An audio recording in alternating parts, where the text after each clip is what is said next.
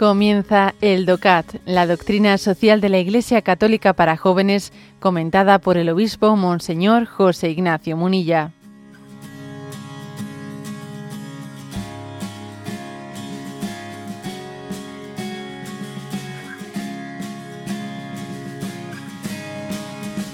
Punto 131. ¿Por qué el Estado y la sociedad deben hacer algo por la familia? Y responde, las importantes contribuciones que la familia hace a la sociedad, aunque muchas veces pasen desapercibidas y no se valoren como merecen, forman parte de su esencia.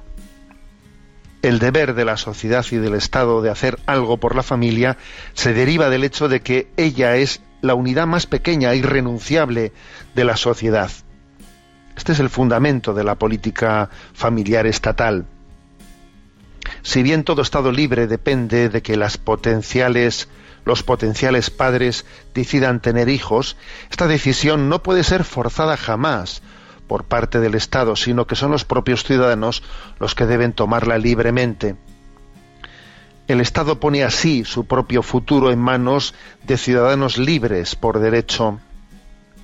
Las encuestas confirman el alto nivel de aprecio que muestran los ciudadanos hacia la familia las políticas familiares estatales, mediante la correspondiente creación de las estructuras necesarias, son las que han de intentar que sean realmente los padres quienes decidan fundar una familia en función, de las condiciones sociales y políticas actuales.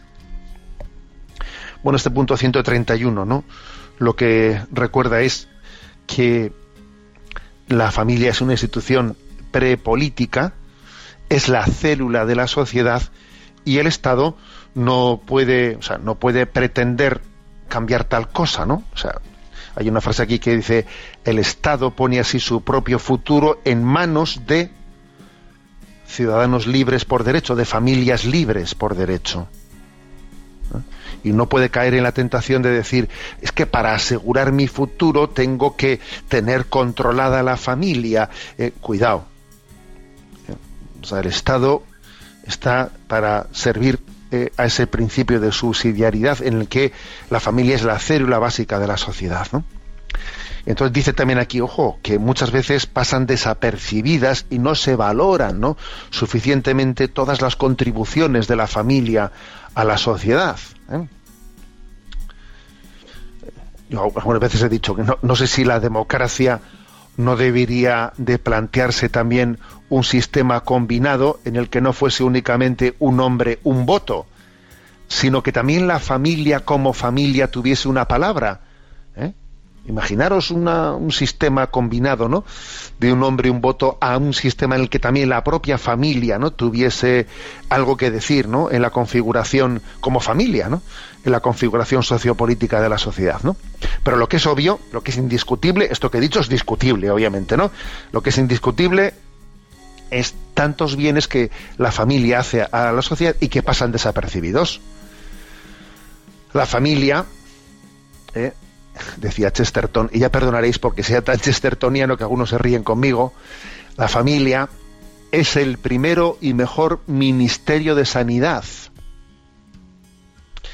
el primero y mejor ministerio de educación y el primero y mejor ministerio de bienestar social. ¿Eh? Que decía el otro, ¿no? Que decía el inglés.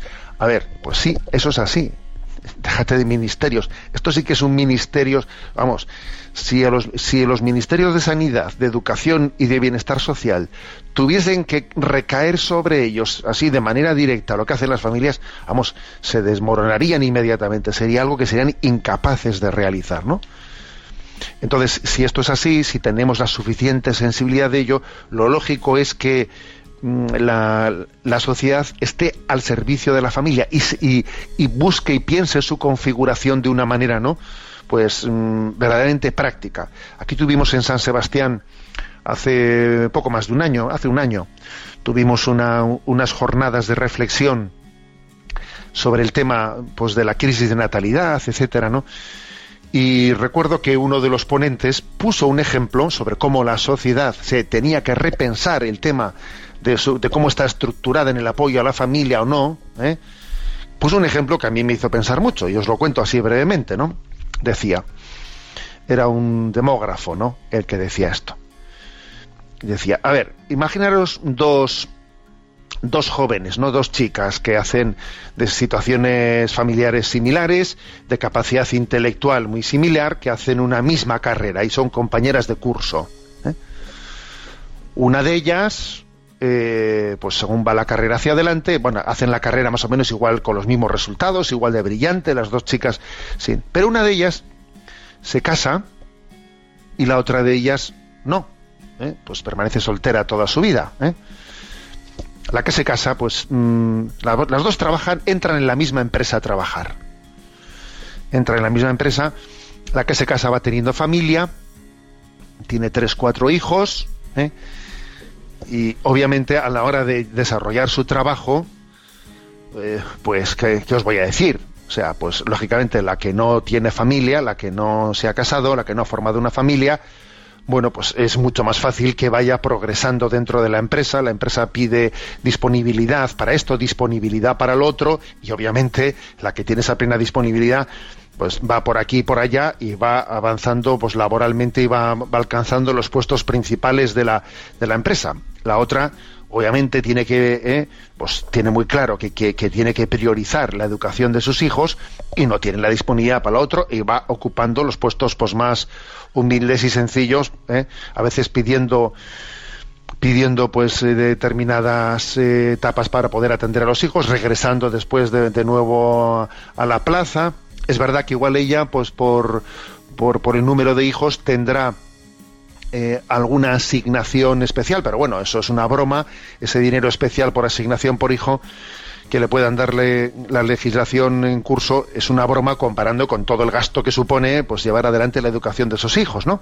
Bueno, luego llega un momento en que las dos se jubilan, se jubilan, ¿no? Obviamente con dos, eh, con dos jubilaciones muy distintas, porque una será mucho más alta, porque al final ha alcanzado dentro de la empresa unos puestos superiores y su sueldo ha sido muy superior y su jubilación pues es bastante más alta que la de la otra, ¿no?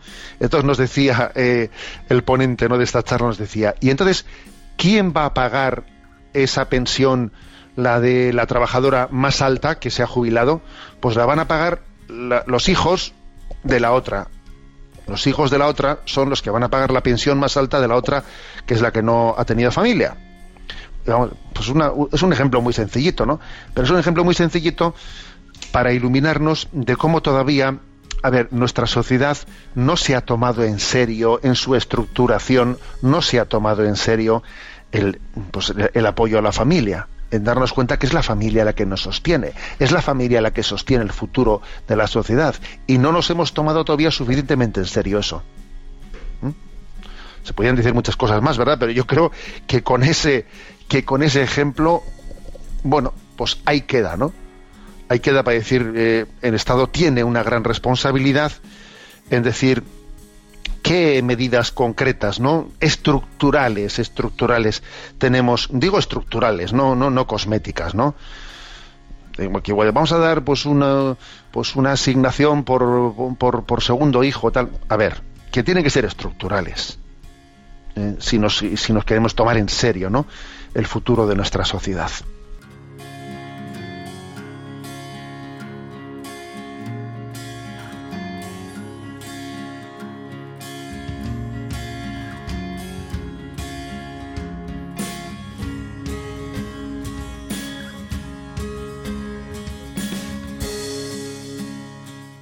Has escuchado el DOCAT, la doctrina social de la Iglesia Católica para jóvenes, comentada por el obispo Monseñor José Ignacio Munilla.